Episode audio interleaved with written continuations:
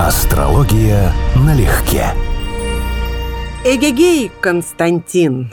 Ей, это что-то новое. Здравствуй, Анечка. Привет, привет. Я бодрая просто. Привет, друзья. Привет вам. Здравствуйте всем. Константин, дурацкий вопрос из детства. Ну, Если бы тебе предложили чемодан с миллионом долларов или евро, как будет угодно, поставили бы перед тобой на стол и сказали бы «разденься догола, но пробегись просто вокруг дома». Согласился бы? сейчас легко. Не потому, что нуждаюсь в деньгах, а потому, что совершенно иначе отношусь к себе. По многим вопросам без комплексов. Так, тогда другой вопрос. Сломай за эту же сумму сам себе руку. Ха-ха-ха, вот это уж точно нет. То есть лечение и срастание руки ты оцениваешь выше, чем миллион кэшем. Вообще здоровье оцениваю выше, прямо скажу. Вот потому что побегать голым это глупо, но смешно. И за эту сумму это просто очень легкий заработок. Еще будет что людям рассказать. Ой, это еще показать, наверное, да, будет что. Ну, короче, это целый цирк. А вот ломать руку, да и вообще что угодно, это за пределом. То есть это вообще принять факт насилия по отношению к себе, по сути дела. Продажи себя. Не, я к этому не готов. Какой же ты молодец. В розыгрышах и в юморе я готов поучаствовать, тем более за хорошую оплату, а в этом нет. А спрашиваю я, знаешь почему? М. Потому что, как гласит известная фраза «скажите, миллион это много или мало?» А ответ такой «это зависит от того, хочешь ты его заработать или потратить». О денежках хочу я сегодня с тобой поговорить. Ой, какая тема. Вечная тема. Какие есть основные показатели благосостояния и бедности в гороскопе? Ну, если по возможности удалиться от терминов и, с другой стороны, все-таки говорить грамотные вещи. Первое и самое главное, мы должны иметь в виду, что в гороскопе по умолчанию содержится идея о том, что человек может обеспечить себя на жизнь. То есть он может находиться на среднем уровне для своего поколения, своей страны и так далее. То есть, грубо говоря, быть ничем не особенным мы в гороскопе не ищем. Это есть по умолчанию. А вот дальше мы ищем отклонение этой средней величины. Если у человека есть количество показателей на богатство астрологических больше, чем количество показателей на бедность, причем явно, то есть он может зарабатывать, накапливать лучше и чаще, чем терять деньги, например. Вот он склонен к богатству, можно говорить в какой степени. И наоборот, если у него показатели бедности существенно больше, чем показатели богатства, значит он склонен в большей степени тратить и жить впроголодь. А если у него вообще только один набор признаков в одну или в другую сторону, вот тогда начинается самое интересное. То есть, собственно, большое богатство или большая бедность. Как увидеть это? Второй и восьмой дома гороскопа. Правильно? Да, правильно. По ним смотрятся деньги. Совершенно верно. Второй дом – это у нас главный дом собственности. Это то имущество, не только деньги, вообще все любое имущество, которым мы можем распоряжаться, никого не спрашивая. И это то имущество, которое мы можем передать по наследству. А восьмой дом, противоположный ему, это принципиально чужие деньги, то есть не наши. Это отданные деньги наши в долг, взятые в долг, включая банки, полученные от других людей, в том числе по наследству. Ну, то есть можно, в принципе, обойтись и так, и так. Есть люди, у которых хороший восьмой дом, и они вполне хорошо могут жить, например, на кредитах, на чужих деньгах, на субсидиях, на государственной поддержке, на том, что им предоставляет, например, у меня были клиенты, э, партия или государство, служебную машину, служебную квартиру. То есть строго своего имущества у человека может даже не быть.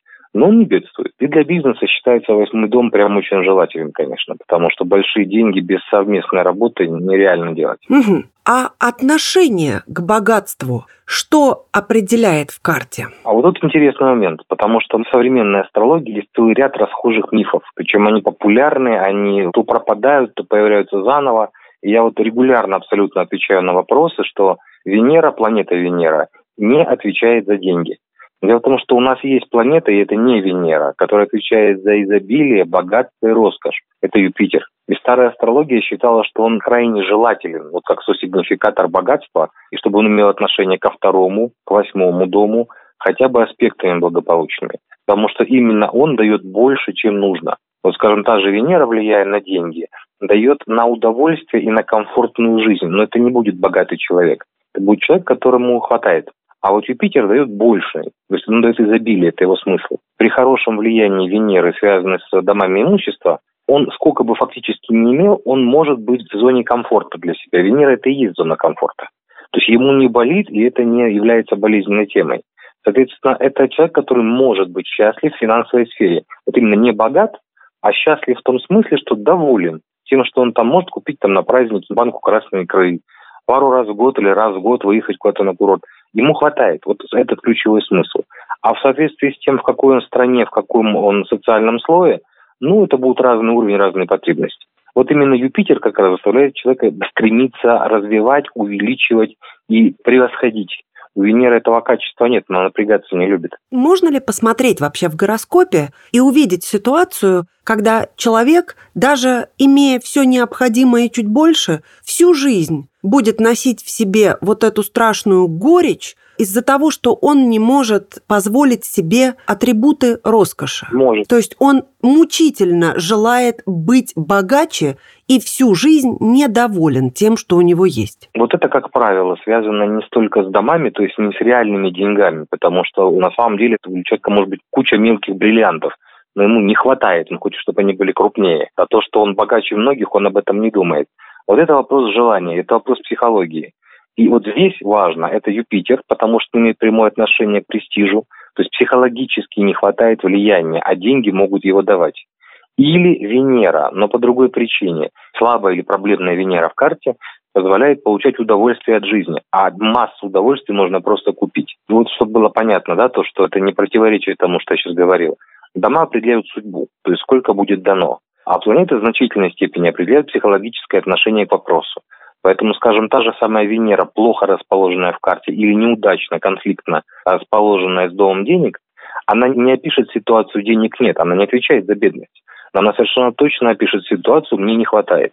То есть мне вот сколько бы ни было этих бриллиантов, они неправильные. Это связано аспектами с жадностью, поскольку про духовный уровень я даже молчу, ведь ты сказал, что его невозможно в гороскопе разглядеть. Соответственно, будем отталкиваться от более плотных материй. Но это другие планеты поехали. То есть, вот, скажем, главный сигнификатор в хорошем смысле слова экономии и бережливости, а в плохом смысле слова жадности – желание все использовать, занашивать до дыр, не тратить даже на самого себя, даже необходимое, это Сатурн. И вот, соответственно, он описывает то, что вот коучи, психологи называют психологией бедности. Если он неудачно расположен, плохо смотрит на деньги, э, человек просто упускает эти возможности. То есть ему кажется, это недостижимо для меня, или мне это не нужно, или я не справлюсь, или он сам бросает начатое, будучи недалеко от успеха. То есть это его функция одна из. И Луна может отвечать за эти вещи. Луна описывает наши естественные потребности и склонности. Если она плохо смотрит на деньги, опять же, плохо стыкуется с деньгами, то у нас эти вещи в раздрае. И Луна один из сигнификаторов жадности в астрологии в том числе. Знаешь, есть такая шутка. Мне нравится, что я толстый, ленивый, сытый и богатый, потому что худым, работящим, голодным и бедным я уже был. Для тебя это шутка, наверное. Для меня это практически моя правда. Единственное, что, конечно, я не в восторге от того, что вешу больше, чем мне нужно. А так все, да, я уже был. Я уже носил штаны прямо на скелет. Но теперь меня это больше не торкает, ну, как в той песне. Поэтому, да, это хорошо понимаю. Мел на квадрат Сатурн, поэтому тема психологии бедности и психологии самоограничения мне очень близка. Мне это всегда было понятно, и я с этим сталкивался достаточно много в жизни. А психология богатства? Например, человек ничего не имеет, донашивает последние штаны – но он абсолютно уверен. Я стану, я сделаю. И я, кстати, двоих таких видела. Один еще слишком молод, я еще не смогла проверить, стал ли, а второй действительно стал. Вот эта внутренняя абсолютная убежденность, что я буду не просто в порядке, я буду очень состоятельным человеком. Это следствие, которое может иметь несколько астрологических причин, очень разных. То есть это может быть на самом деле уверенность в себе вообще, то есть как бы пробивные качества. Это одна тема. Это может быть любовь и психология красивой жизни, то есть реальная потребность организовать все такие вещи. Это может быть вторая тема.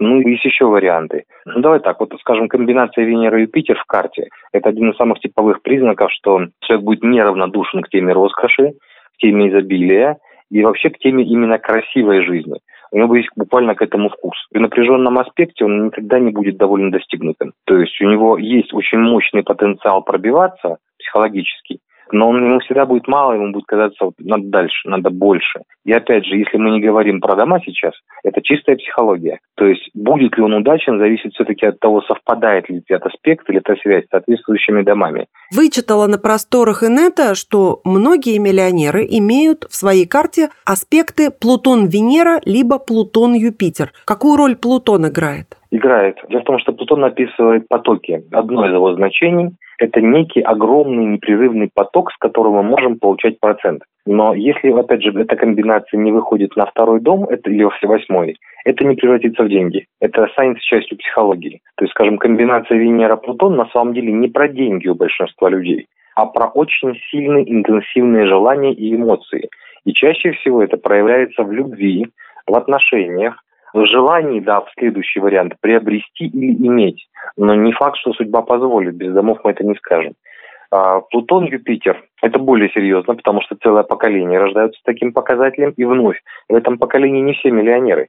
А те, у кого это попало в соответствующие дома, как у Билла Гейтса, например. У него комбинация Плутон-Юпитер, если я правильно помню, в конце второго дома. Логичное положение, то есть он буквально родился в поколении, которому позволено – чтобы на изобилие, власть и большие потоки чего-то у них было одно и то же, у них слитная тема. А у конкретного человека это попадает в сферу имущества, попадает в сферу отношений, то есть появляются другие моменты. Кто-то будет консультировать олигархов, кто-то будет олигархом, кто-то будет строить карьеру, которая с большой славой, с известностью. У кого-то детей просто будет много с этим положением. В пятом доме, например распространенная и достаточно печальная, но отчасти и закономерная в то же время история, когда отпрыск богатых родителей тусуется, швыряет деньги, особенно ничего не жаждет в этой жизни сделать самостоятельно и приходит в конечном счете, если не к полному разорению, то к очень посредственному уровню жизни. Как это посмотреть? Ну, это достаточно грустная история. Хорошее происхождение, то есть хорошая семья, это у нас четвертый дом гороскопа. Поэтому если у нас четвертый дом очень хорош, и лучшие э, сигнификаторы в карте связаны с четвертым, это вот сплошь рядом означает хорошее происхождение, хорошее воспитание – богатые или состоятельные и влиятельные родители, особенно Юпитер в четвертом очень часто так проявляется.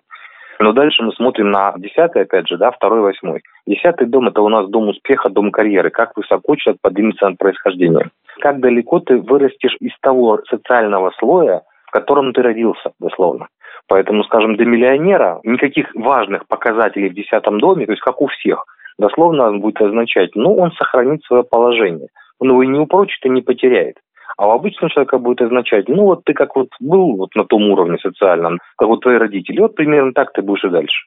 А второй, восьмой – это фактически дома потерь. Мы ищем в этих домах угрозу собственности. Ну, например, любимая комбинация, тем более видел примеры, когда второй дом, дом денег, имущества, находится в напряженной комбинации с пятым. А пятый – это тематика азартные игры, развлечения и так далее. И вот если нет позитивов, а есть только поражения, то человек буквально, сколько бы он ни зарабатывал, чем больше даже он заработает, тем больше он спустит. Потому что у него есть потенциал, он умеет это разрушать, это место, и у него будут сложности, связанные с, либо с игроманией, либо с азартом, либо с чем-то еще. Такие вещи мы как раз и должны найти. Хотел сказать следующее. Есть правило, оно связано с совместимостью что даже человек, имея слабый гороскоп, ну, скажем, там, не будучи успешным по карте, не будучи богатым по карте, может получить и успех, и богатство, если вступает в отношения синастрические, то есть совместимость, с людьми, которые его продвигают собственной волей и собственным гороскопом. И это встречается очень часто. То есть может быть так, что ты в карту смотришь, человек просто не понимает, да как же так сложилось. А у него прекрасный седьмой дом, например. То есть его деньги, ему на партнеров везет, его продвигали и ставили. Сюда же можно пошутить, что если вы замужем и у вас нет норковой шубы, бриллиантов, и вы не ездите на роскошной машине, то значит вы вышли замуж по любви.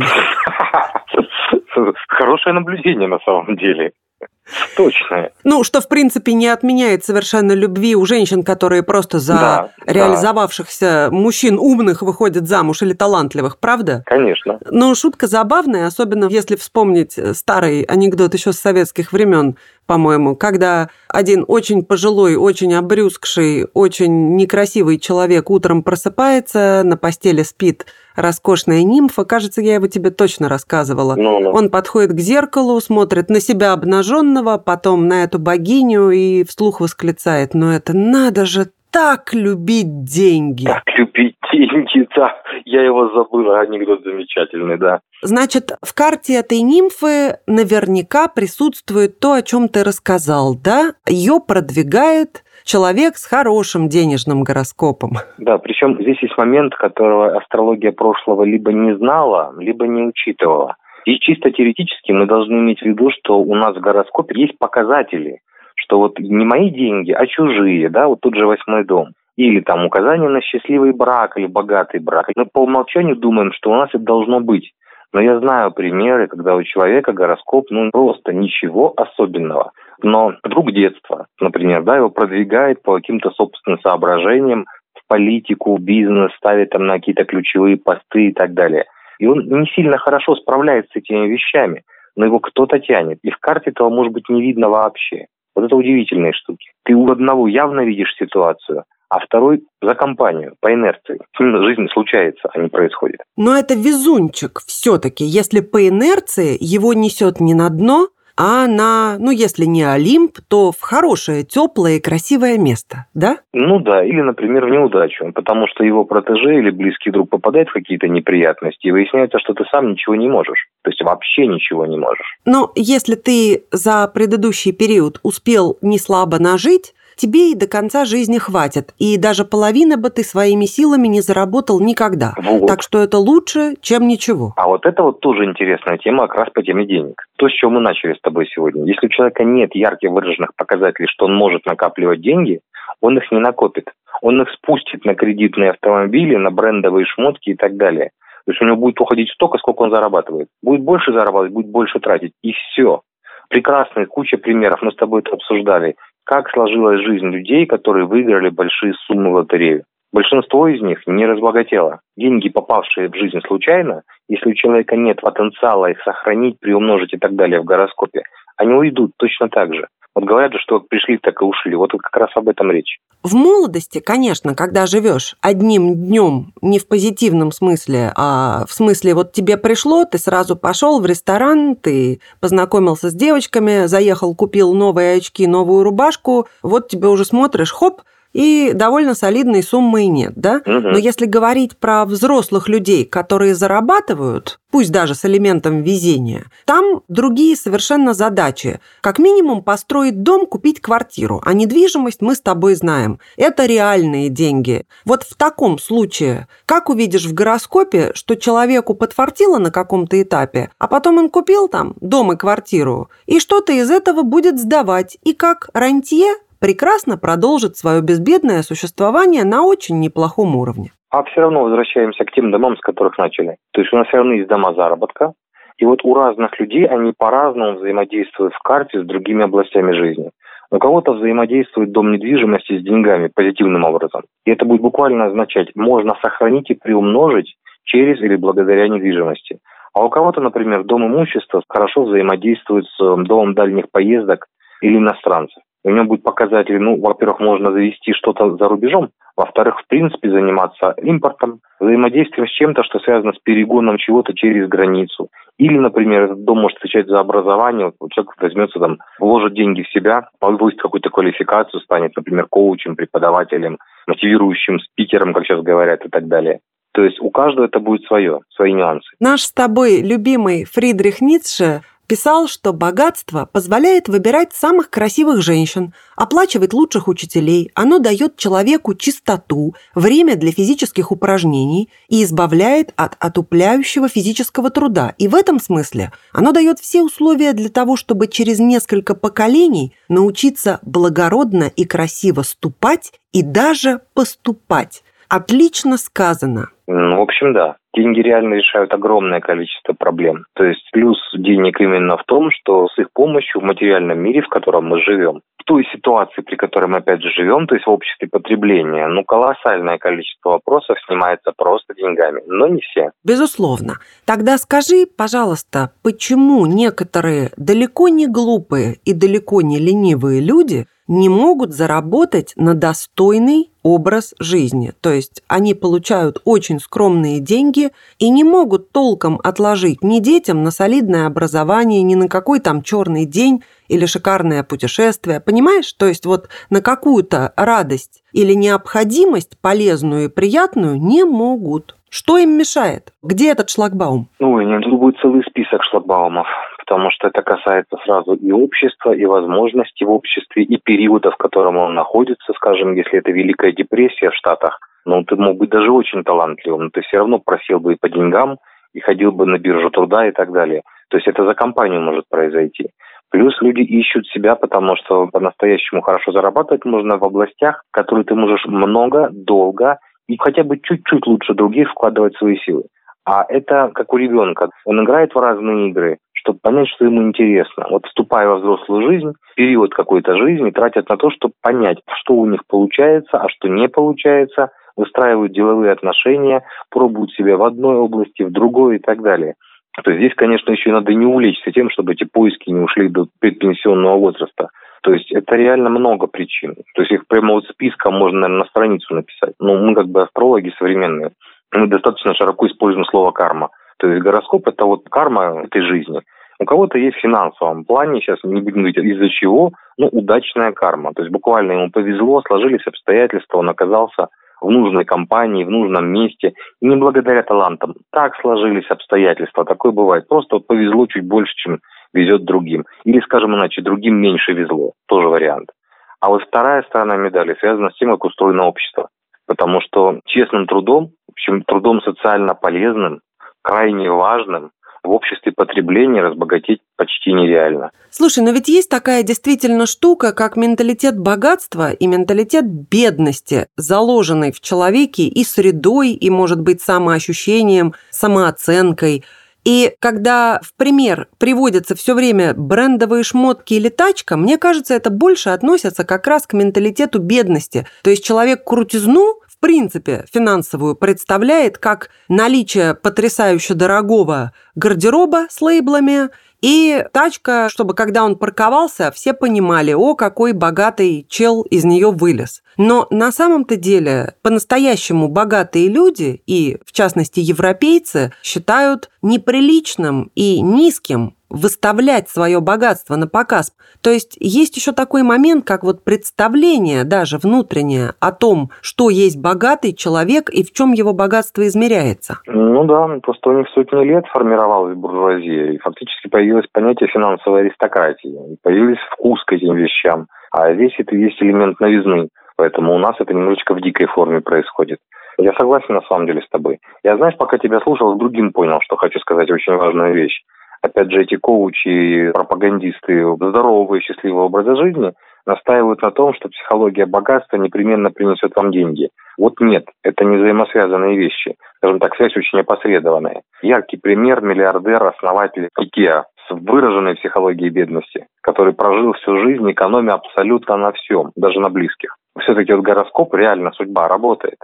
То есть эти вещи в общем даже не всегда определяются психологией детский вопрос, но как думаешь, почему все-таки люди массово не могут внутренне смириться с тем, что нет средств, и вряд ли они будут позволить себе что-то сверх того уровня, на котором они живут. Почему жены пилят мужей? Почему вот это вот такой камень преткновения в очень и очень многих отношениях и семьях? Понятно, что все хотим сладко спать, вкусно есть, это ясно. Почему мириться люди с этим не могут? Моя версия, потому что у нас есть желания, которые все-таки важнее многих, чем желание богатства или успеха. Иногда это желание, ну, прямо скажем, дегенеративные. То есть, например, просто вот «не трогайте меня, хочу забухать, сегодня пятница». Но это может быть и творческие желания. Человек понимает, что он ну, не хочет вкалывать на работе, потому что у него есть какая-то отдушина, и он без нее перестает быть человеком. А значит, его энергия уходит не на заработок, не на карьеру,